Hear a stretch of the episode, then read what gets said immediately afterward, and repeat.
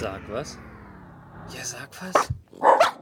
Hallo und herzlich willkommen zur Dezemberausgabe von Sag was Geek Talk. Hallo Matze. Hallo Peppi, ist es jetzt die Jahresabschlussausgabe oder ist es eigentlich die, die dann quasi Anfang Januar kommt? Was, was wollen wir definieren?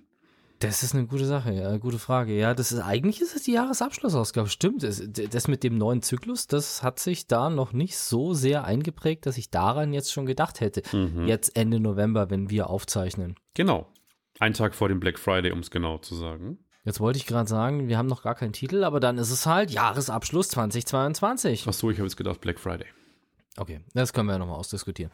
Was hast du für ein Highlight? Ganz klar God of War auf PlayStation 5, eines der besten Spiele, was ich in 30 Jahren jemals gespielt habe. Ähm, tja, ich bin hin und her gerissen zwischen rauf und runter mit den Preisen und äh, meinem äh, dem Thema Xbox.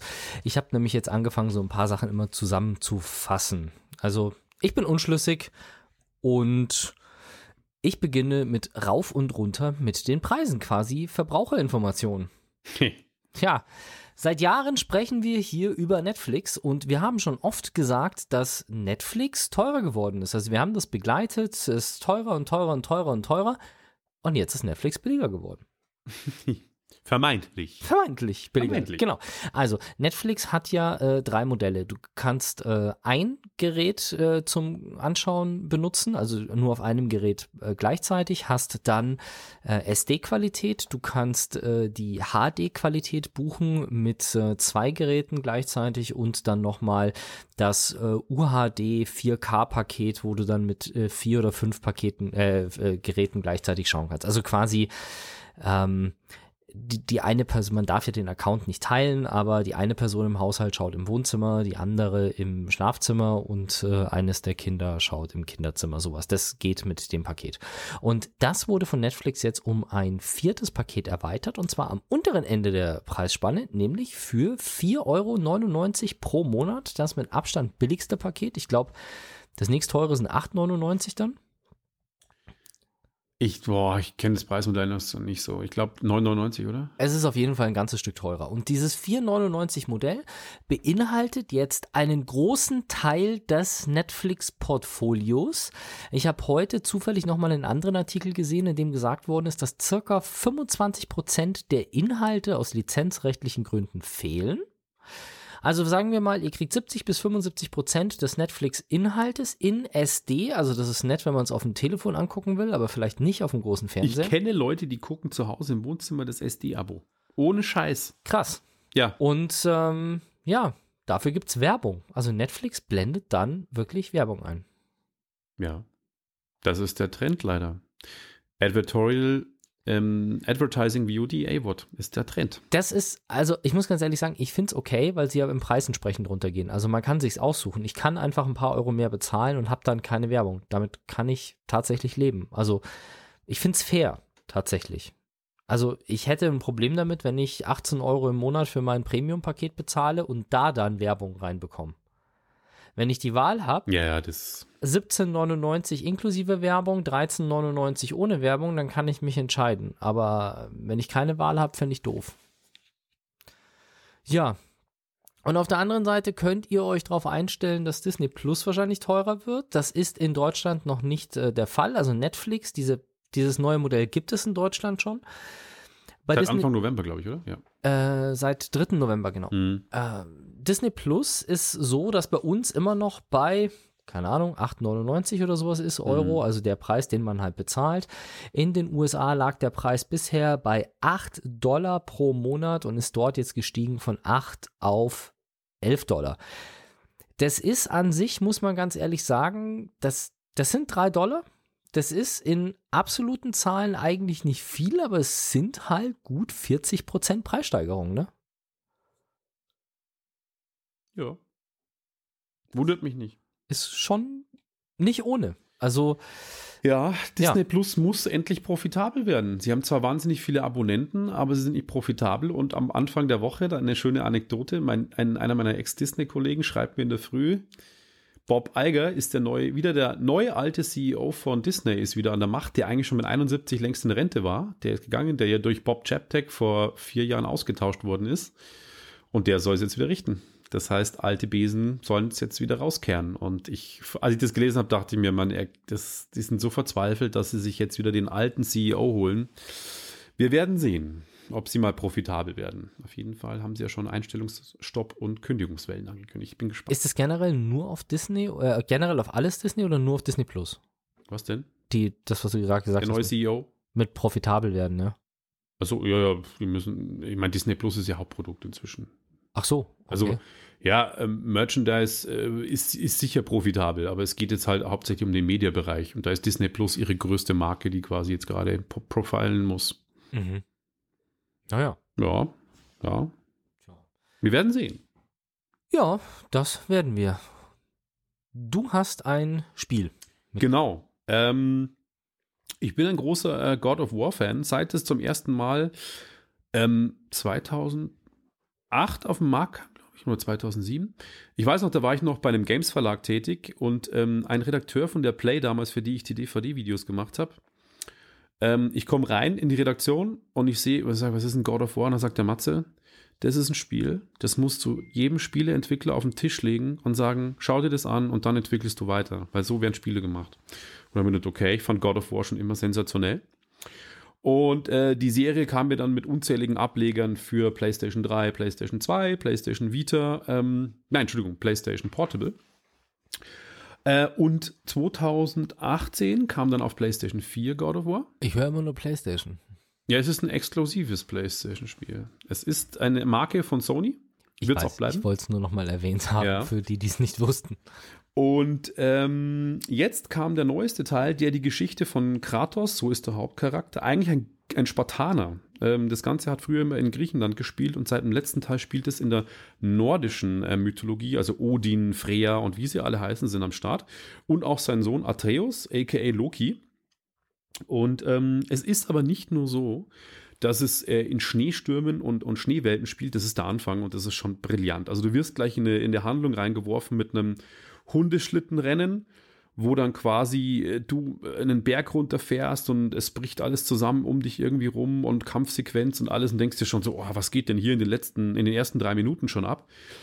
Und technisch brauchen wir gar nicht drüber reden. Es ist mit Horizon Forbidden West das beste Spiel, was ich die letzten Jahre gesehen habe. Also ich habe kein Spiel gesehen, egal auf PC oder auf irgendeiner Konsole, was besser aussieht. Es sieht einfach perfekt aus, was die Texturqualität betrifft, die Beleuchtung, die, die Landschaften, äh, wie perfekt alles animiert ist, wie sich die Charaktere bewegen. Also du denkst dir einfach manchmal nur, du schaust es an und denkst, das ist ein Animationsfilm, so perfekt, wie es aussieht. Und ähm, es läuft in, in, in Ultra HD-Auflösung äh, mit einem coolen Feature und zwar man kann auswählen, möchtest du konstante 60 Bilder pro Sekunde, dann äh, jetzt reduziert auf, ähm, auf HD-Auflösung oder ähm, du kannst es in einem variablen Framerate-Modus spielen, den natürlich nur Displays unterstützen, die HDMI 2.1 haben. Das heißt, das Spiel läuft mit 40 Bildern pro Sekunde, also nicht 30, dass es so ein bisschen langsam ist, oder 60 ganz flüssig. Dafür aber mit einer sehr konstanten ähm, Auflösung von fast 4K, die immer erreicht wird. Also dynamisch, ich habe nie gemerkt, dass die Auflösung gesunken ist. Und das läuft echt schon so butterweich und einfach geil. Aber das sind alles technische Aspekte. Jetzt kommen wir mal zum Spiel. Das Spiel ist ein Action-Adventure, das heißt, ähm, kämpfen, prügeln äh, in Actionweise mit beiden Charakteren. Das heißt, man spielt den großen Teil des Spiels Kratos, aber dann auch gibt es Sequenzen, wo man nur seinen Sohn spielt.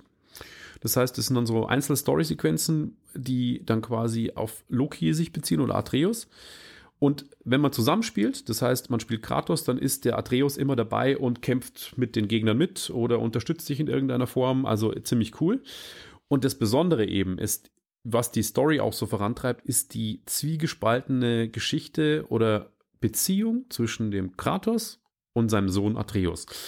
Und das ist, finde ich, schon so geil erzählt. Und das ganze Spiel wirkt, das macht es auch so besonders, wie aus einem Guss. Es gibt keine Ladescreens, es gibt äh, nichts, wo du manchmal merkst, es ist ein Spiel. Du merkst eigentlich nur, dass es ein Spiel ist, wenn du das Menü öffnest, wenn du quasi ähm, neue Fähigkeiten ausrüstest, äh, die Erfahrungspunkte einsetzt, neue Rüstungen anlegst, Knäufe an, an, an einer Axt festmacht. Du hast eine Axt, wie es sich halt für einen nordischen Gott gehört. Du hast die Chaosklingen, die er schon in Griechenland hatte. Das sind so Kettenklingen, die er sich um sich schleudern kann. Naja, und ähm, wie schon gesagt, es wirkt eben durch die ganze Story, die so packend erzählt ist äh, und die Story vom ersten Teil weiterführt und auch seine Vergangenheit so ein bisschen aufleben lässt, mit der Beziehung zu seinem Sohn und dann um was es denn genau geht. Es geht um, um Ragnarök, das man auch schon von Thor kennt, von dem Film ähm, dass das kommen wird und, und äh, wie sie quasi ein bisschen das fürchten und das versuchen zu verhindern. Und das ist wirklich, du kannst es immer weiterspielen. Ich, ich ertappe mich da manchmal, dass ich so zwei Stunden spiele und denke mir, ich habe jetzt gerade 20 Minuten gespielt, weil es einfach so flüssig von der Hand geht, wie das Kampfsystem funktioniert, wie die, wie die Welt in sich stimmig ist, wie auch die Welten übergehen. Das heißt, Du fährst mit dem Boot, legst irgendwo an. Es gibt so Open-World-Sequenzen, auch mal mit einem Hundeschlitten rumzufahren. Dann kannst du verschiedene Tempel entdecken. Das sind so Sidequests, wo du machen kannst. Du musst also nicht strikt der Handlung folgen.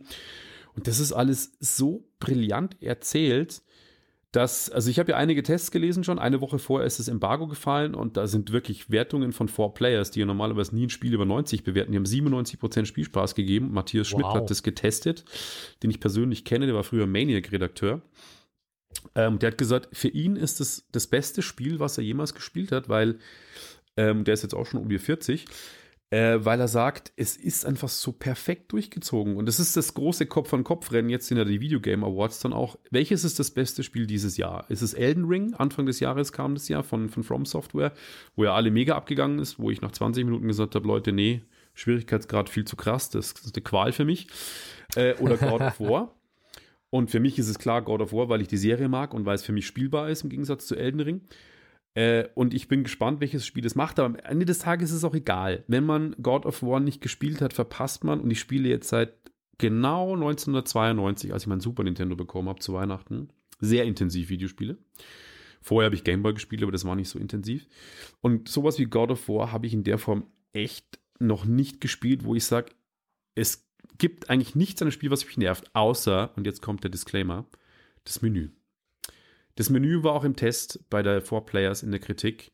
Und da frage ich mich, warum habe ich einen UI-Designer, der so ein verschachteltes, unübersichtliches Menü macht, wo du manchmal das Gefühl hast, so, habe ich jetzt wirklich alles begriffen, was wo irgendwo versteckt ist? Ist eigentlich gar nicht notwendig, weil ich muss nicht komplex Waffen aufrüsten in einem Spiel, aber es ist kompliziert gemacht leider. Also nicht jetzt so wie in einem Rollenspiel, aber man hätte es einfacher machen können und das ist Jammern auf verdammt hohem Niveau. Es ist der einzige Kritikpunkt des Menü. Ansonsten ist das Spiel auch audiovisuell, also vom Audio, vom Ton, sowas von brillant durchgezogen.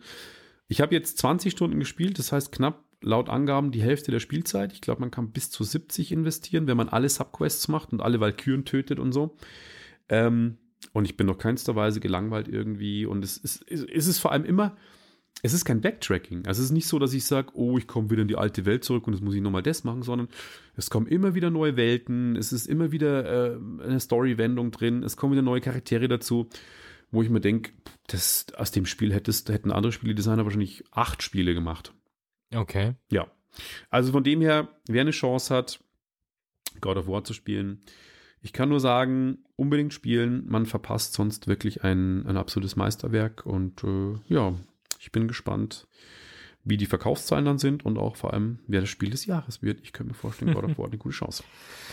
Ich finde es interessant, dass du sagst, dass mit diesen Welten, in die man eintaucht, und dass es halt immer weitergeht, weil so ist es mir tatsächlich gegangen bei Assassin's Creed Origins und als ich dann damit durch war und dieser Effekt eben weg war, dass ich gesagt habe, okay, jetzt wiederholt sich alles, dann habe ich mir direkt, weil es auch im Game Pass ist, äh, Odyssey runtergeladen und habe das, glaube ich, nach unter einer Stunde wieder ausgemacht, weil es mich halt überhaupt nicht abgeholt hat. Ja, verstehe ich, sehr gut. Es ist äh, sehr krass. Ich habe eine elastische Folie. Folien sind immer elastisch, oder? Nee. Also ja, gut, es gibt nee, so starre Folien, alle. wo man irgendwie Verträge reinmacht. Ja, zum Beispiel. Und äh, aber hier geht es um Displayfolie. Also quasi eine Kunststofffolie, die ein, eine Darstellung kann und äh, also wirklich Bild, Bild zeigen kann. Und die ist von LG, da gibt es jetzt einen Prototyp. Mhm. Und ähm, die haben diesen Prototypen jetzt gezeigt äh, in der Größe von 12 Zoll. Das ist noch nicht so groß, ist so wie das große Wie iPad. iPad? Ja, also wie das große iPad.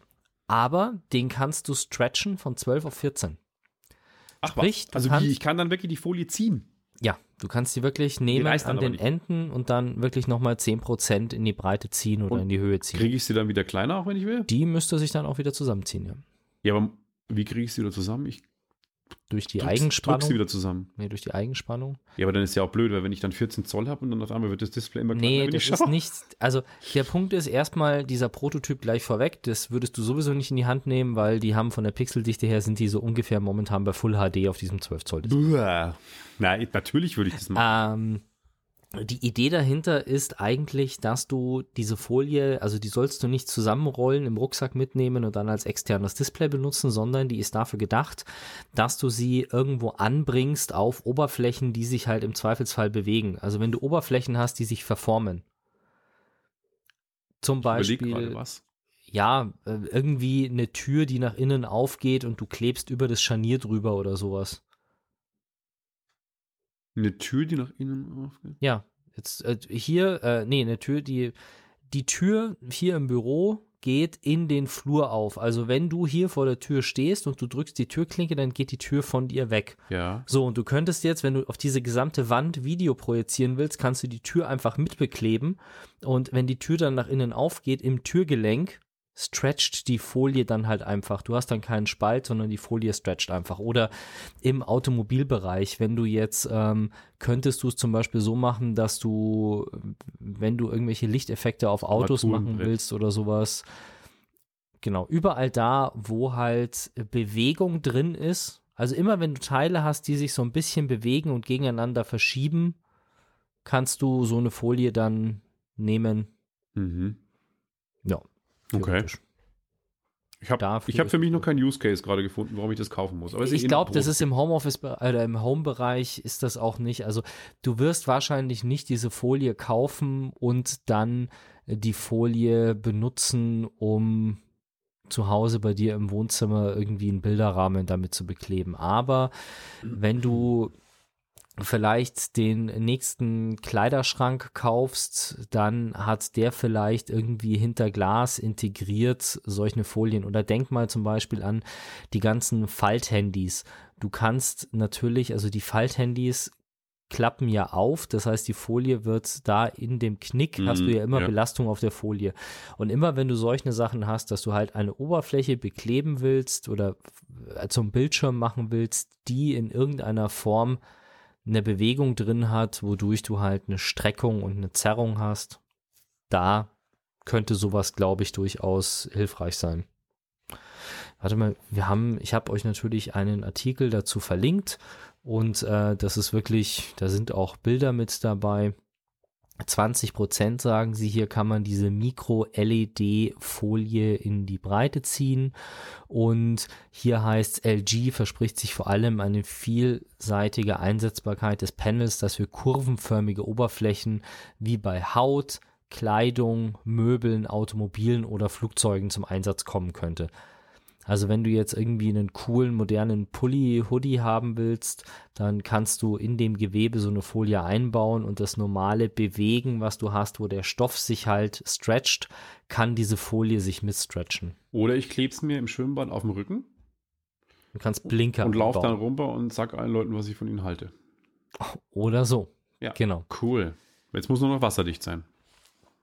Ja, also ich denke mal, dass das dann das kleinere Problem ist und wie gesagt, Automobile oder Flugzeuge, also vielleicht, ja, ich meine, viel ist ja schon über normale Displays gelöst. Da ist tatsächlich die Frage, wo muss ich wirklich das Display entfernen und dann sowas einbauen. Aber ich sehe es gerade bei, bei Kleidung und Möbeln, denke ich mal, ist es okay. Automobil in Deutschland sehe ich ehrlich gesagt nicht, dass Autos rumfahren werden, die außen dran irgendwelche Bildelemente haben, weil TÜV Ja, und so. Ja. der TÜV. Genau. Also wir werden sehen, was da so passiert. Und jetzt bin ich gespannt, was du mit In-Ears machst, weil ich habe meinen absoluten In-Ear-Traum vor kurzem gefunden, gekauft. Ich weiß, warum haben wir den eigentlich nicht besprochen, schon in der letzten Ausgabe? Weiß ich nicht, keine Ahnung, weil ich einfach noch zu, ich weiß es nicht. Keine also Ahnung. Peppi hat sich die, äh, jetzt gleich mal der erste Rant von mir. Warum müssen Kopfhörerhersteller die Kopfhörerbezeichnungen so kompliziert machen, dass man fast ein Lexikon braucht? Sony WF1000X M4. Vor allem, weil es gibt ja die und das sind die Only in ear und wenn du einen Buchstaben, genau, wie heißen meine WF? Das sind die WF. Genau, die WH sind die Over ear. Over Ear, also das Genau. komplette Gegenteil. Ja, das ist irgendwie ein bisschen. Also, und das Gleiche, und jetzt komme ich zu meinem Vergleichstest. Ich habe ähm, jahrelang, äh, als sie rauskamen, die AirPods Pro mir gekauft. Super Kopfhörer. Immer noch super Kopfhörer. Äh, Apple hat es damals vorgemacht, wie man Trittschall verhindert. Und zwar das Problem, was, was In-Ear-Buds immer hatten, wenn man gegangen ist, dass man quasi den Druck, der aufgebaut wird, immer die Schritte gehört hat im Ohr selbst. Das haben sie ja durch einen Druckausgleich irgendwie hinbekommen. Das haben alle anderen dann kopiert, aber haben es jetzt auch. Ähm, nichtsdestotrotz gab es Apple AirPods Pro 2 jetzt im September in der äh, Keynote. Und im August hat LG, was ich dann sehr interessant fand, die jetzt kommt, LG True Tone DT90Q, das ist absurd, äh, vorgestellt, die ersten True Wireless In-Ears mit Dolby Atmos Lizenz. Und da bin ich halt aufmerksam geworden. mhm. Okay. Genau. Ähm, jetzt äh, habt ihr immer beobachtet, habt Tests gelesen, hammergeil. Ähm, natürlich auch AirPods-Tests, auch hammergeil, aber halt nur Upgrades der ähm, AirPods Pro 1. Äh, jetzt ist Black Friday, wissen wir alle, und die ähm, LGs gab's reduziert. Ich dachte mir, ich hole mir die jetzt mal. Ich will sie jetzt einfach mal hören, weil ich schon, schon auch viele Filme durch familienbedingt, kleine Wohnung, ich kann nicht immer meine Anlage aufdrehen, auch mal gerne Filme guck mit Kopfhörern. Und wenn schon Kopfhörer mit Dolby Atmos, warum nicht? Höre ich mal. Sie klingen geil. Muss ich gleich mal vorwegnehmen. Die haben einen Bass, der, äh, ich habe mir Top Gun damit angeguckt in Dolby Atmos, ähm, der schon sehr eindrucksvoll ist. Sehr tief, tiefbassig, wo ich mir denke, krass, dass man das aus 11, 11 Millimeter Treiber, glaube ich, äh, rausbringt. Leider bei zu krassem Bass neigen sie auch dazu zu übersteuern. Das ist halt auch so ein bisschen problematisch.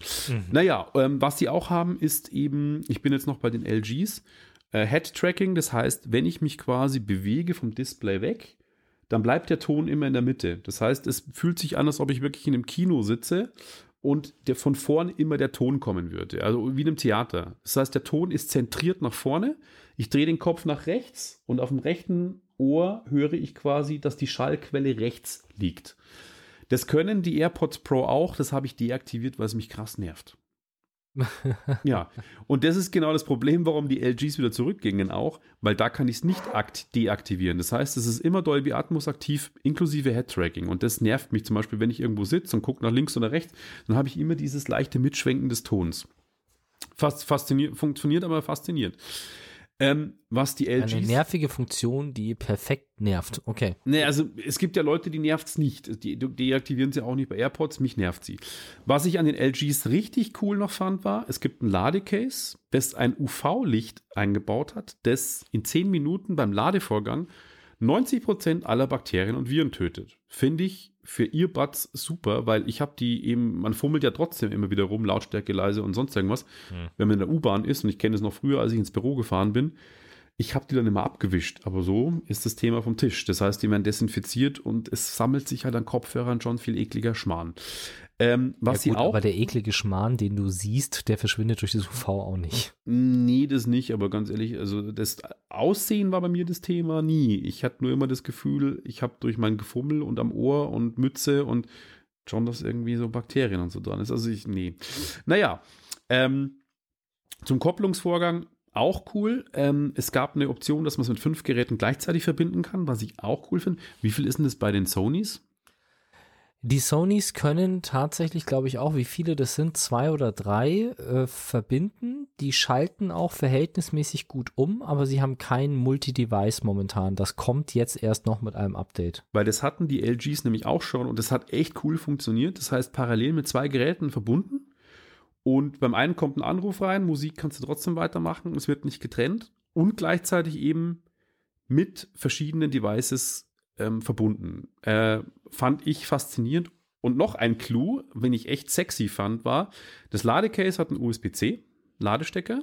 Mhm. Und da gibt es einen äh, unten Kopfhörerausgang. Und wenn ich jetzt zum Beispiel im Flugzeug sitze, wo es ja kein Bluetooth gibt und auch kein USB-C, da gibt es ja meistens immer nur noch Kopfhörerausgänge, mhm. kannst du den Kopfhörerausgang des äh, Entertainment-Systems von deinem Flugzeugsitz mit dem Ladecase verbinden. Und das Ladecase ist ein Bluetooth-Transmitter und schickt dir quasi dann den Sound per Bluetooth an deine In-Ears. Und das gleiche geht auch per ähm, USB-C. Kannst an den Rechner anschließen und dann funktioniert auch die Sprechfunktion. Also nicht nur hören, sondern auch als, als wirklich Headset in Teams. Mhm. Und das muss ich das sagen, cool. also vom Preis-Leistungs-Verhältnis, die Dinger kosten eigentlich 230, waren jetzt reduziert auf 208, auf 180, Entschuldigung. Hammer. Also wirklich gut, aber dann habe ich mir eben gedacht, irgendwie vom Klang her sind die AirPods Pro habe ich mir dann günstig besorgt, die Zweier auch, also günstig in Anführungszeichen, waren immer noch 200, aber kosten eigentlich 300. Ähm, die, die, die Klanggenauigkeit. Ich habe mich wirklich einen Abend hingesetzt und habe dann alle drei Kopfhörer Filme geguckt, Podcasts gehört, Hörbücher gehört, äh, Serien geguckt, äh, Einstellungen ausprobiert. Die LGs haben auch eine tolle App mit Equalizer und, mhm. und Klang natürlich und 3D-Stage und was weiß ich alles. Aber leider bin ich wieder bei den AirPods hängen geblieben, weil die einfach vom Klangbild, jetzt gerade die Zweier, die haben besseren Bass, die haben ein Noise Cancelling, was auch, also es blendet alles aus, du hörst nichts mehr, was mit einem kleinen Kind auch extrem wichtig ist. Ähm, es gibt jetzt auch Lautstärkeregler und so. Lange Rede, kurz Sinn. Apple hat eigentlich Folgendes gemacht. Sie haben gute Kopfhörer oder sehr gute Kopfhörer jetzt endlich drei Jahre lang später auf den, das Niveau gebracht, was die Konkurrenz auch hat. Ähm, somit ist es bei mir AirPods Pro 2 wieder geworden, wo ich echt auch Dolby Atmos habe und Head-Tracking und einen ausgewogenen Klang. Äh, leider habe ich äh, die Sonys, die du hast, noch nicht testen können. Ich kenne die Vorgänger, die haben wir zu Hause, die XM3. Die sind nicht gut. Die habe ich gehabt, die habe ich zurückgeschickt. Die fand ich aber schon vom Klang her, vom Bass, wieder von der Basswiedergabe schon gut.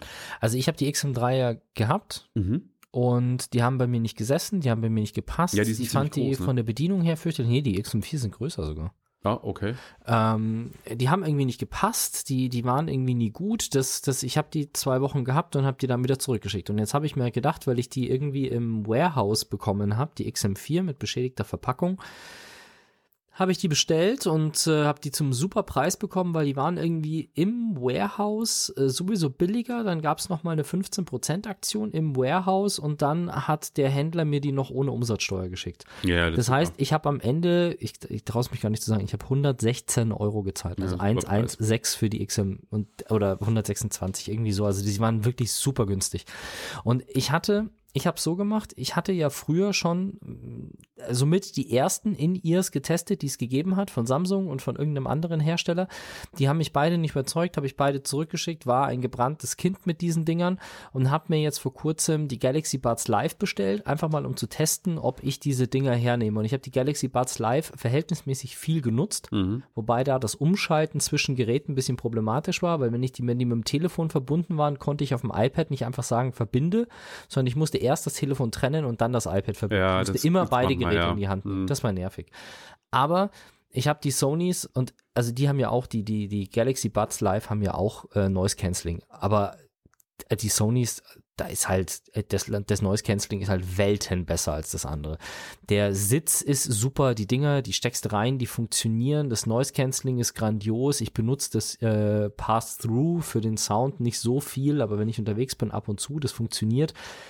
Meistens benutze ich sie wirklich, wenn ich unterwegs bin und halt einfach irgendwie auf dem iPad ein Video schauen will oder sowas, dann packe ich die rein. Ich telefoniere damit nicht viel, aber ich sitze öfter in lauter Umgebung und schaue fern damit oder schaue Video. Und dafür sind die Dinge einfach so grandios. Ja. Das, ist, das ist der Hammer. Ja, bei den, bei den AirPods Pro 2 ist es, wie ich es gerade schon gesagt habe, es wurden halt viele Sachen eben verbessert. Mich hat damals immer schon gestört, dass der Bass nicht so gut war. Der wurde halt jetzt solide gemacht. Die die, man hört einzelne Instrumente raus. Es ist vom Klang her immer noch besser als leider die LGs, die ich äh, getestet habe noch.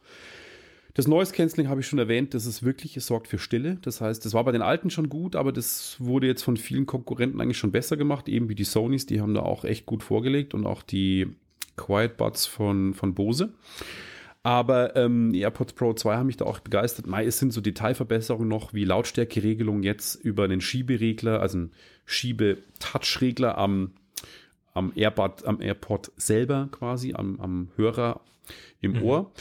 Dann das Ladecase, wenn man es wirklich verlegt, ist schon Leuten passiert, mir ist Gott sei nie verlegt, äh, spielt jetzt auch Töne ab. Man kann es jetzt irgendwie auch orten und tracken und Töne abspielen lassen. Das ist ein mhm. Vorteil. Mhm. Äh, hat also einen eingebauten Lautsprecher. Die Akkulaufzeit ist mir auch positiv aufgefallen. Die ist nochmal nach oben gesteigert worden, weil das kann bei langen Gesprächen mit Musik hören und dann Film und man packt es nicht in das Ladecase, dann schon mal äh, leer werden. Habe ich zwar nie geschafft, aber schon auf 15 Prozent, glaube ich, habe ich es schon mal runter telefoniert. Das habe ich dann schon mal geschafft. Mhm. Summa summarum, mich haben die AirPods Pro 2 äh, wieder erwarten überzeugt. Erst war ich nämlich auch so in der Präsentation, dachte mir, ja, brauche ich die oder brauche ich sie nicht. Aber am Ende des Tages ist es dann doch wieder geworden. Aber im Apple-Universum. Sobald du nämlich dann quasi sagst, da ist ja alles gekoppelt mit der Apple ID, iPad, iPhone, was weiß ich, MacBook, aber wenn du halt mit anderen Geräten verbinden willst, musst du das Pairing starten und dann gibt es halt kein Multi-Pairing. Das heißt, es ist alles in der Apple-Umgebung, auch mit Apple TV funktioniert das super, auch Dolby Atmos-Wiedergabe. Aber bei Android-Geräten, ich habe nicht so viele, eins genau, äh, oder Geräte, die, oder die Sony PS Vita, die hat auch äh, Bluetooth, da muss ich dann quasi ein neues Pairing machen und sie wieder verbinden. Das kommt sehr selten vor, weil ich diese alten Devices nicht mehr nutze. Aber ist halt, ja, genau. Gut, das war mein äh, Vergleich, den ich jetzt mal wieder durchgeführt habe. Und damit habt ihr euch eine musikalische Pause verdient. Ich habe was, ähm, hat mir ein Bekannter geschickt äh, aus Thailand. Ähm, Big Daddy Kane und Buster Rhymes, zwei alte Hasen der, der amerikanischen Hip-Hop-Szene. Die haben einen Track veröffentlicht, der heißt Slap. Geht tierisch ab für das, dass die Jungs über 50 sind. Fragt man sich echt, wieso können die noch so gut rappen? Es gibt manche Rapper mit 20, die nicht so gut sind. Den hört ihr euch mal an und dann sind wir wieder zurück.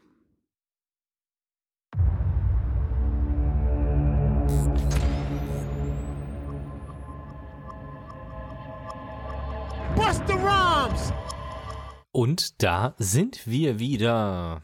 Äh, und äh, von Hip-Hop kommen wir zu News rund um die Xbox. Genau. Sag mal, God of War, von dem du so geschwärmt hast, gibt es das nur für die PS5 oder auch für die PS4? Auch für die PS4. Ah, okay, interessant. Ja. Bei der Xbox ist es ja so, dass es quasi zwei Leistungsstufen gibt. Das gab es bei der PlayStation 4 mit der PlayStation 4 und der PlayStation 4 Pro, gibt es momentan bei der PlayStation 5 nicht. Also es gibt nur eine PlayStation 5 leistungsmäßig. Mit Laufwerk, ohne Laufwerk, okay. Bei der Xbox gibt es ja in der Series gibt's X und S. Und das ist so ein kleines Problem, denn die S ist im Vergleich zur Xbox, Zitat eines Entwicklers, lahm wie eine Kartoffel. Und wenn du für die Xbox Spiele entwickelst, musst du die entwickeln, so dass sie immer, also du darfst für die Xbox Series kein Spiel rausbringen, das nur auf der X läuft. Es muss immer auf beiden laufen. Sonst darfst du es nicht veröffentlichen für die Konsole. Krass. So, und das stellt viele Entwickler jetzt natürlich für das Problem äh, vor ein Problem, dass sie sagen, ja, ähm, wir müssen quasi entweder sie nehmen quasi doppelt Geld in die Hand und entwickeln einmal das Spiel halt mit High Performance und allem drum und dran, dass es halt wirklich mit 4K 60 Frames auf der X läuft und reduzieren es dann aber alles so runter, dass es auch vernünftig auf der S läuft oder sie entwickeln es halt so, dass es auf der S läuft und die X schaut halt dann genauso aus wie die S. So in der Richtung. Das ist halt entweder, es kostet mehr oder ist es halt doof. Und das können sich halt viele Entwicklerstudios nicht leisten. Und deswegen, wenn sie veröffentlichen wollen, sind die Spiele dann halt nicht ideal. Und das war gerade heiß in der Diskussion. Du sprichst ja immer von Framerates und hier das mit 40 oder mit 60 Frames und wie auch immer. Und das führt tatsächlich dazu, dass also da haben sich die Entwickler von äh, der Batman Arkham-Reihe, das ist äh, Rocksteady. Ja. Ähm, da gibt es jetzt wohl das neue Action-Adventure Gotham Knights mit Open-World-Design und das läuft selbst auf der Xbox Series X und der PlayStation 5 nur mit 30 Bildern. Weil eben bei diesen Multi-Plattform-Spielen und äh, die, die vor allem online, wo dann verschiedene Spieler in der gleichen Welt äh, eintauchen, dann wohl immer so auch reduziert werden muss, dass der auch der niedrigste noch mitkommt. Okay. Ja. Und man könnte theoretisch das Spiel quasi so reinbauen und dann einen Series X Performance-Modus einbauen, aber das kostet halt extra Geld und viele Studios scheinen das eben nicht mit einzuplanen. Aber ist es denn nicht so? Also ich weiß es ähm, zum Beispiel von Microsoft Flight Simulator, oh, nee, ist der Flight Simulator oder anderen Spielen, dass die zwar auf der S laufen, aber dann halt in niedrigerer Auflösung. Ja, ja, aber das musst du im Endeffekt halt dann so bedenken. Also du hast quasi eine Standardversion, die auf den Minimalanforderungen Xbox Series S läuft Mhm. und dann hast du einen Performance Boost Modus. Du musst es aber dann halt irgendwie in keine Ahnung, ich bin kein Spieleentwickler, aber du musst es halt dann anscheinend in unterschiedlichen Versionen vorhalten. Also du brauchst ja dann deine kleineren Landschaften oder deine kleine, weniger detaillierten Landschaften und deine höher detaillierten Landschaften. Und wenn du dir dann halt nicht die Mühe machen kannst und willst, dann Ich verstehe, ich bin auch kein Spieleentwickler, aber ich verstehe das Problem nicht, weil wenn ich ein PC-Spiel kaufe, dann hast du ja auch PCs mit unterschiedlichen Grafikkarten, RAMs, was weiß ich, SSDs und, und CPUs. Äh, da kannst du ja auch auswählen, Mid-Resolution oder, oder äh, da kannst du ja einstellen Drawing Distance, also wie weit kannst du gucken in die Ferne, ähm, wie viel Filtering ist aktiv, welche Auflösung. Das machen die ja bei PC-Spielen gefühlt 30 Jahren. Also wo ist denn das Problem bei einer Xbox, das so zu entwickeln und zu sagen, es ist ja auch ein PC, ja, oder ein, ein Rechner Mhm. im Prinzip von der Architektur, zu sagen, wir entwickeln das so und ähm, die Xbox Series X hat dann einfach dann die High-Res-Grafikeinstellungen, wo ich bessere Texturen habe und bla. Also keine Ahnung, stellt euch mal nicht so an. Sage ich jetzt einfach mal knallhart. ja, ist also äh, Lee Devenold, Senior Character Technical Artist, sagt, eine ganze Generation von Spielen wird durch diese Kartoffel gelähmt. Ich verstehe. Tja. Weitere News. Äh, der Konsolenkrieg. Sony gegen Microsoft. Xbox gegen PlayStation. Ist entschieden. Was? Die PlayStation hat gewonnen. Was? Ja. Okay, gut. Pressemitteilung von Microsoft. Microsoft sagt, der Konsolenkrieg ist beendet und Sony hat gewonnen. Das sagen sie doch nur, weil sie, äh, weil sie doch Activision kaufen wollen. Richtig, ja. wir haben tatsächlich ähm, im Rahmen, wir haben ja schon drüber gesprochen, Sony möchte, äh, Microsoft möchte für unheimlich viel Geld ein riesiges Entwicklerstudio kaufen, was halt äh, Activision, was einfach die größten oder mitunter lukrativsten Spieleserien halt rausbringt, nämlich unter anderem eben äh, Call of Duty. Und Sony hat halt da irgendwie angefangen und hat schon irgendwie gesagt, hey, aber das ist dann irgendwie Wettbewerbsverzerrung, wenn dann diese gigantischen Spieleserien im Zweifelsfall nicht mehr für Sony ähm, äh, PlayStation auf den Markt kommen und da hat Microsoft wohl irgendwann so gesagt, ja, nee, also die PlayStation ist ja sowieso hier nicht wegzudenken vom Markt und Activision-Spiele und Call of Duty vor allem wird, solange es eine PlayStation gibt, immer für die PlayStation erscheinen und so. Generell ist es aber tatsächlich so, dass dieser ganze äh, Microsoft Activision Deal ins äh, Trudeln kommt anscheinend. Also ähm, wegen eben oder wegen genau dieser Problematik mit der Einschätzung, ist es Wettbewerbsverzerrung, da ähm, gab es eben Rückfragen an Microsoft und die haben das äh, verstreichen lassen. Ich zitiere hier mal giga.de Update vom 1. November 2022. Wenn es um einen so großen Deal wie die Übernahme von Activision Blizzard durch Microsoft geht, gilt es, sich von vielen Stellen die Zustimmung zu holen. Behörden aus den USA, Japan, Südkorea und weiteren Ländern haben noch keine Zustimmung erteilt und auch die EU-Behörden geben vorerst keine Freigabe für die geplante Übernahme. Microsoft habe eine Frist für Verpflichtungszusagen verstreichen lassen. Die Europäische Kommission fordert, dass PlayStation und PC-Plattformen nach einer Übernahme nicht benachteiligt werden. Ja, Ja. Und dann irgendwas mit EU-Kommission. Die EU-Kommission hat nun bis zum 8. November 2022 Zeit, um die Phase 2 Prüfung anzukündigen. Sollte in der ersten Phase tatsächlich keine Zustimmung erfolgen. Das ist schon verstrichen. Was da jetzt rauskommt, das weiß ich gar nicht. Aber erst kürzlich hatte Phil Spencer, CEO von Microsoft Gaming, in einem Interview angegeben, dass beispielsweise Call of Duty auch weiterhin für die PlayStation erscheinen soll, solange die Sony-Konsole existiert damit bewegen sie sich zumindest schon in die richtige Richtung. Ja, wir werden sehen. Es ist halt einfach krass, dass Microsoft ein Spielestudio für so viel Geld kauft und wir hatten es letztes Mal, glaube ich, verglichen. Man kann es nicht anders sagen. Das ist mehr Geld, was die hinlegen, als Disney für Fox hingelegt hat, ne? Hm, ich glaube, das ist die gleiche Summe, oder? Oder die gleiche Summe. Gleiche Summe. Also, ja, ist schon eine Riesennummer. Und da passiert eben gerade so, ja, das waren also die News rund um das Thema Xbox. Xbox. Weiter will ich es auch gar nicht ausspinnen. Wir haben Sky-Serien. Genau. Also du hast Sky-Serien, sag an. Ja, also man muss eins ja Sky lassen. Ähm, sie machen wirklich gute Serien. Sie haben eine scheiß Technik, sie haben eine scheiß Plattform, aber. Fürchterliche Software und UI-Design. Ja, genau. Aber ihre Serien, ich meine, ich hatte das Boot, die dritte Staffel. Ich hatte ähm, Anfang des Jahres der Pass, die zweite Staffel. Und jetzt die vierte Staffel von äh, Babylon Berlin. Und muss wieder sagen, grandios. Also es ist wirklich eine richtig, richtig coole Serie.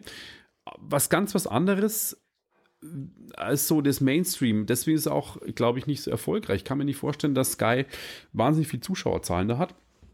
Es spielt ähm, in den, äh, ist das, warte mal, Ende der 20er, oder? 20er, das sind dann Ende der 20er Jahre. Ja, nee, das spielt jetzt, glaube ich, ja, kurz vor auf jeden Fall der Machtergreifung durch Hitler. Es geht um die SA. Anfang der 30er dann. Reichskristallnacht, wann war die denn? Also ich weiß 9. November, aber ich weiß nicht mehr welches Jahr. Red du mal weiter. Ja, gut. Aber auf jeden Fall, da spielt's. Ähm, und das kriegt man auch aktiv mit gleich in der ersten Folge. Ist ziemlich bedrückend. Das ist auch keine wirklich leichte Zeit. Das ist kein leichtes Thema. Es 1938. Geht, 38? Nach der Machtergreifung, ja. Ja, dann war es schon nach der Machtergreifung. Ja, ja, ganz äh, Das wundert mich. Ja, ja, klar, da waren die Nazis schon an der Macht, als sie das gemacht haben, ja. Okay. Ähm, es ist, wie schon die Staffeln vorher, eigentlich eine Kriminalgeschichte, die in eben dieser Zeit spielt. Es ist die Weltwirtschaftskrise, es ist Rezession, es geht Deutschland nicht wirklich gut, es ist der Judenhass, der aufkommt, ähm, der anstehende Zweite Weltkrieg, die Nachwehen des Ersten Weltkriegs noch. Ähm, trotzdem feiern sie teilweise, man sieht dann auch irgendwie, wie gefeiert wird, das fand ich irgendwie auch total faszinierend. Kostüme sind super, ähm, Schauspieler auch top, äh, die Ausstattung ist toll. Harte Geschichte, ähm, es geht um, um Straßenkinder irgendwie, die die Raubzüge machen und ähm, dann irgendwie korrupte Boxclans und die Polizei an sich und korrupte Polizisten. Äh, es ist, sind zwölf Folgen, ja, zwölf Folgen müssten es sein. Und ich fand es wieder richtig faszinierend und ich finde es toll, dass in Deutschland solche Serien produziert werden. Ich, ich würde mir wünschen, dass es erfolgreich ist, international, vielleicht auch auf Netflix oder so läuft, ähm, auf anderen Plattformen weil es es wirklich verdient hätte, die Serie. Also es ist wirklich schade, dass es so ein bisschen untergeht zwischen diesen ganzen Disney Plus Endor, Marvel, Star Wars Serien House of the Dragon. Netf ja, Netflix oder HBO House of the Dragon und wie sie alle heißen und Herr der Ringe.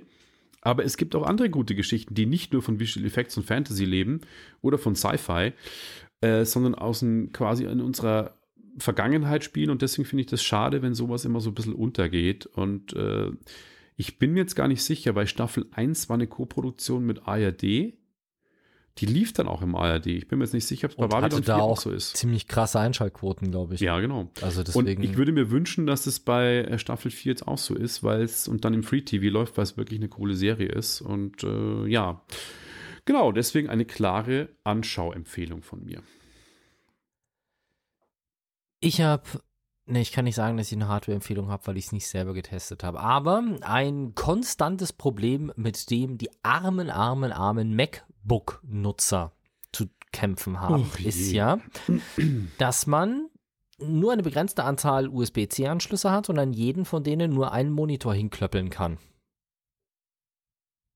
Ja, das ist ärgerlich, weil ja theoretisch könnte man, was die Rechenpower angeht, über einen USB-C-Anschluss mehrere Monitore anschließen. Und ich habe hier jetzt zum Beispiel ein Dock, das ich schon mal äh, angesprochen habe. Und bei mir ist es quasi so, ich habe hier einen Widescreen-Display, der zwei Eingänge hat. Und äh, ich habe es jetzt wirklich so gemacht, ich habe quasi ein Anschluss, ein Bildschirm steckt im äh, HDMI-Ausgang des Notebooks und der andere Bildschirm ist angeschlossen über das Dock über USB-C. Und was wir jetzt hier großen Luxus haben, hier hängt noch ein Fernseher an der Wand und damit der Matze auch sieht, wie lange wir schon aufnehmen, habe ich per USB einfach den, zwei, den Bildschirm an der Wand auch noch an das Dock angeschlossen, weil das Dock mehrere Ausgänge hat. Aber jetzt habe ich immer einen eine Hälfte meines Bildschirms und der Fernseher sind immer synchron. Ich kann die beiden Geräte, die am Dock angeschlossen sind, nicht separat ansteuern, weil die Software vom MacBook das nicht zulässt. Und das ist schon seit es die USB-C MacBooks gibt. Die Intel, die ähm, M1, immer das gleiche. Und jetzt ist es wohl so, dass es einen neuen Adapter gibt ich habe nicht mal aufgeschrieben, von Schau wem grad, der ist. Wie heißt denn der? Der heißt hm, Pluggable. Auf Macs können Sie vier Monitore hinzufügen, selbst auf M1 und M2 MacBooks. Bei mir war es ja vorher so, dass ich eine externe Grafikkarte hatte und die mehreren Bildschirme über die externe Grafikkarte, also über die eGPU betrieben habe. Ja. Äh, das unter die eGPUs werden aber von äh, den M MacBooks nicht mehr unterstützt mit den M-Prozessoren. Deswegen musste ich die wegmachen und musste auf dieses Dock hier umsteigen. Und jetzt ist es wohl so, dass dieser Adapter kann an einem USB-C-Ausgang vier HDMI-Monitore ansteuern mit jeweils Full HD-Auflösung und 60 Hertz.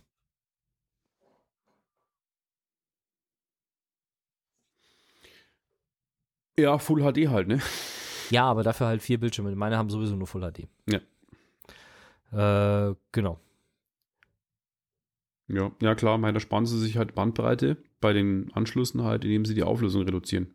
Äh, ja, so wahrscheinlich ist es genau der Trick, dass sie vorgaukeln, sie wären ein 4K-Display und das dann im Adapter intern äh, splitten. Genau.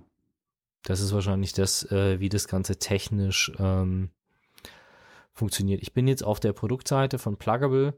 Das Ding gibt's, äh, wird hier auf Amazon US verwiesen, 119 US-Dollar. Und die sagen hier eben auch ähm, äh, viermal HDMI mit 1920 mal 1080. Wie viel kostet der Spaß? 120 Dollar. 120. Ja. Was interessant wäre, ist, ob sie es in irgendeiner Form hinkriegen, dass du, ja, du kannst tatsächlich, sie haben hier auch ein Bild, wo nur zwei Bildschirme drauf sind und sie schreiben, über dem Bild steht 1080p at 60 Hertz up on, äh, on up to four screens. Also ich gehe davon aus, dass du pro HDMI-Ausgang, den das Ding hat, nicht mehr als die Full HD rausbekommst. Also du kannst jetzt auch nicht sagen, okay, du steuerst zwei an mit 2K oder Ja. vier mit, mit Full HD. Ähm, das scheint nicht, nicht zu gehen. Die Frage ist halt, ob da irgendwann mal mehr kommen wird. Auf jeden Ich Fall, glaube, das ist gibt einfach die Schnittstelle nicht. Ich glaube, da muss Apple was am Hardware-Design ändern. Ja. Okay, aber dann ist es zumindest mal, also wenn die Schnittstelle sowieso nicht mehr kann, dann ist es ja jetzt nicht die, der Fehler von dem Adapter, sondern Nö. du kannst, äh, du hast drei USB-C-Anschlüsse, du kannst an alle drei USB-C-Anschlüsse jeweils deinen 5K-Monitor oder sowas, was die, Mac, die M1 MacBooks unterstützen, Ja. dranhängen, plus einen über HDMI, dann sind halt alle deine Anschlüsse voll, dann brauchst du halt einen Monitor, der irgendwie noch USB-Dock drin hat oder so. Aber für eben mich zum Beispiel, wo ich gerne einfach nur zwei Bildschirme über einen Adapter anschließen würde, äh, die sowieso nur Full HD sind, wäre das eigentlich eine, eine ganz nette Option. Ja. Also ist okay. Ich habe es hier momentan so gelöst, dass ich jetzt kein weiteres Geld investieren und ausgeben möchte, aber ja, es geht. Komm, Rant los. Genau, das Abschlussthema. Ich habe das Buch wieder gekickt. Das kommt in der nächsten Ausgabe. Das habe ich jetzt schon zweimal gekickt. Aber naja, ähm, ich habe ja meine PlayStation VR wird ja nicht vor, schlechtes Bild. vor langer Zeit äh, verkauft, wie du auch. Ähm, und warte jetzt seitdem sehnsüchtig auf PlayStation VR 2, weil VR ist einfach geil, braucht man nicht drüber reden. Die, das Erlebnis äh, ist einfach irgendwie cool und äh, ich freue mich jetzt auch mal drauf, ohne großes Kabelgedöns und Breakout-Box mit drei verschiedenen Kabeln, die irgendwo hin müssen, von Stromversorgung über USB bis HDMI und durchschleifen und schieß mich tot und verheddern, sondern nur noch ein USB-C-Kabel und keine externe Kamera und Sensoren, sondern alles quasi im Gerät Tracking. Das, da freue ich mich auf der PlayStation VR und auch hohe Auflösung und Framerates. Die ersten Spiele, es gibt nicht viele, aber die sahen ziemlich geil aus. Horizon ähm, Call of the Mountain heißt der Exklusivtitel, der erste, der ziemlich krass aussieht sogar und auch die ersten Tester oder Previews, die durften das spielen, die fanden es mega. Und der Vorverkauf ging los am 15.11., am Dienstag vergangene Woche. Und es war wie immer eine Katastrophe. Wie Sony einfach nicht packt, genauso bei PlayStation 5, da war es noch schlimmer. Da haben sie irgendwann dann mitten in der Nacht nach einer Präsentation angefangen, die, Play die, die PlayStation zu verkaufen, so dass Scalper und alle den, den alles weggeräumt haben und man Glück haben musste, wenn man zufällig eine bestellt hat, so wie ich, dass man zufällig gerade online war, dann hat man Glück gehabt ansonsten am nächsten Tag war alles weg. Bei PlayStation VR haben sie sich gedacht, wir machen es nur auf Vorreservierung. Das heißt, man musste vorher sich eine Einladungsreservierungslink schicken lassen und erst dann konnte man quasi überhaupt eine Chance bekommen, die zu reservieren. Ich hatte diesen Einladungslink einen Tag vorher bekommen. Was natürlich ein guter Schutz gegen Spammer ist. Richtig, Oder Scammer. Scalper. Scalper, ja. Und es hat geheißen, äh, 11 Uhr am 15.11. CET geht's los bis der ganze, der ganze Prozess sollte drei Tage lang laufen. Klar, dass drei Tage lang eine Vorbestellung läuft, da war ja alles schon in der ersten Minute weg. Äh, habe ich mir gedacht, probiere ich mal aus. Ich hatte um 9 Uhr bis 10.30 Uhr habe ich immer dienstags ein Meeting. Ich habe mich auf 11 Uhr vorbereitet. Ich habe unzählige Alarme gestellt, damit ich es nicht verpenne. Habe mich zum Spaß mal eingeloggt und dann ging schon um 9 Uhr ein Timer los. Um 9 Uhr war ein Timer, der mir gesagt hat, um 10 Uhr kann ich bestellen. Dachte mir, haben sie es verbummelt mit CET und UK-Time irgendwie? Äh, Sommerzeit oder was der Geier? Warum ist es jetzt ein Timer? Dachte mir, okay. Hab ein Meeting gehabt, hab da ein bisschen mitgelabert. Links im Browserfenster offen gehabt. Geh wieder aufs Browserfenster, obwohl es 10 vor 10 war und eigentlich hat es geheißen, um 10 geht's los, hat er mir gesagt, um 9.46 Uhr wäre ich dran gewesen. Ist jetzt verfallen. Ich habe mich sowas von geärgert und aufgeregt, weil ich gesagt habe, um 9.46 Uhr, das, der Timer ist auf einmal um 15 Minuten nach vorne gesprungen. Einfach so. Ohne mich irgendwie zu benachrichtigen oder sonst irgendwas, meinen Slot freizuhalten. Naja, habe ich mich tierisch aufgeregt. Habe dann auch in unsere Multiplayer-Gruppe geschrieben. Ähm, ich Kumpel mitbekommen, dann ja. auch versucht, äh, hat auch nicht funktioniert. Und dann habe ich mir gedacht, um 11 Uhr, ach, jetzt ist ja eh schon das Kind in den Brunnen gefallen. Ich habe dann schon auf Ebay geguckt, was denn die horrenden Preise sind. Es gab noch keine. Ähm, habe ich um 11 Uhr nochmal versucht, was offiziell losging.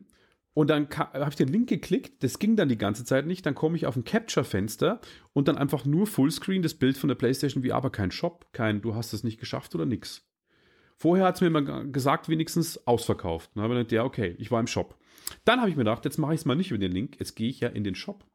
Und im Shop quasi, komischerweise, ging es dann auf einmal. Ich konnte die in den Warenkorb legen, konnte sie bestellen, alles wunderbar. Lange Rede, kurzer Sinn. Im Februar kommt sie jetzt endlich und es hat geklappt. Aber Sony, bitte versucht es endlich mal vernünftig zu machen. Wir sind am Zeitlimit. Ich Genau. muss sowieso schon schneiden. Ciao. Guten Rutsch. Wir hören uns im Januar. Und Bis frohe dann. Weihnachten. Bis denn. Tschüss. Wenn euch das nun gefallen hat, dann liked uns auf facebook.com slash sagwaspodcast und abonniert uns auf iTunes oder im Podcatcher eures Vertrauens. Alle Infos zur Show, den Themen und alle Folgen gibt es auch auf www.sag-was.com. Fragen, Anregungen und Feedback nehmen wir gerne über Facebook oder als Kommentar auf der Website entgegen. Und wenn ihr gerade Zeit habt, dann bewertet uns doch bei der Podcast-Plattform, auf der ihr uns gefunden habt.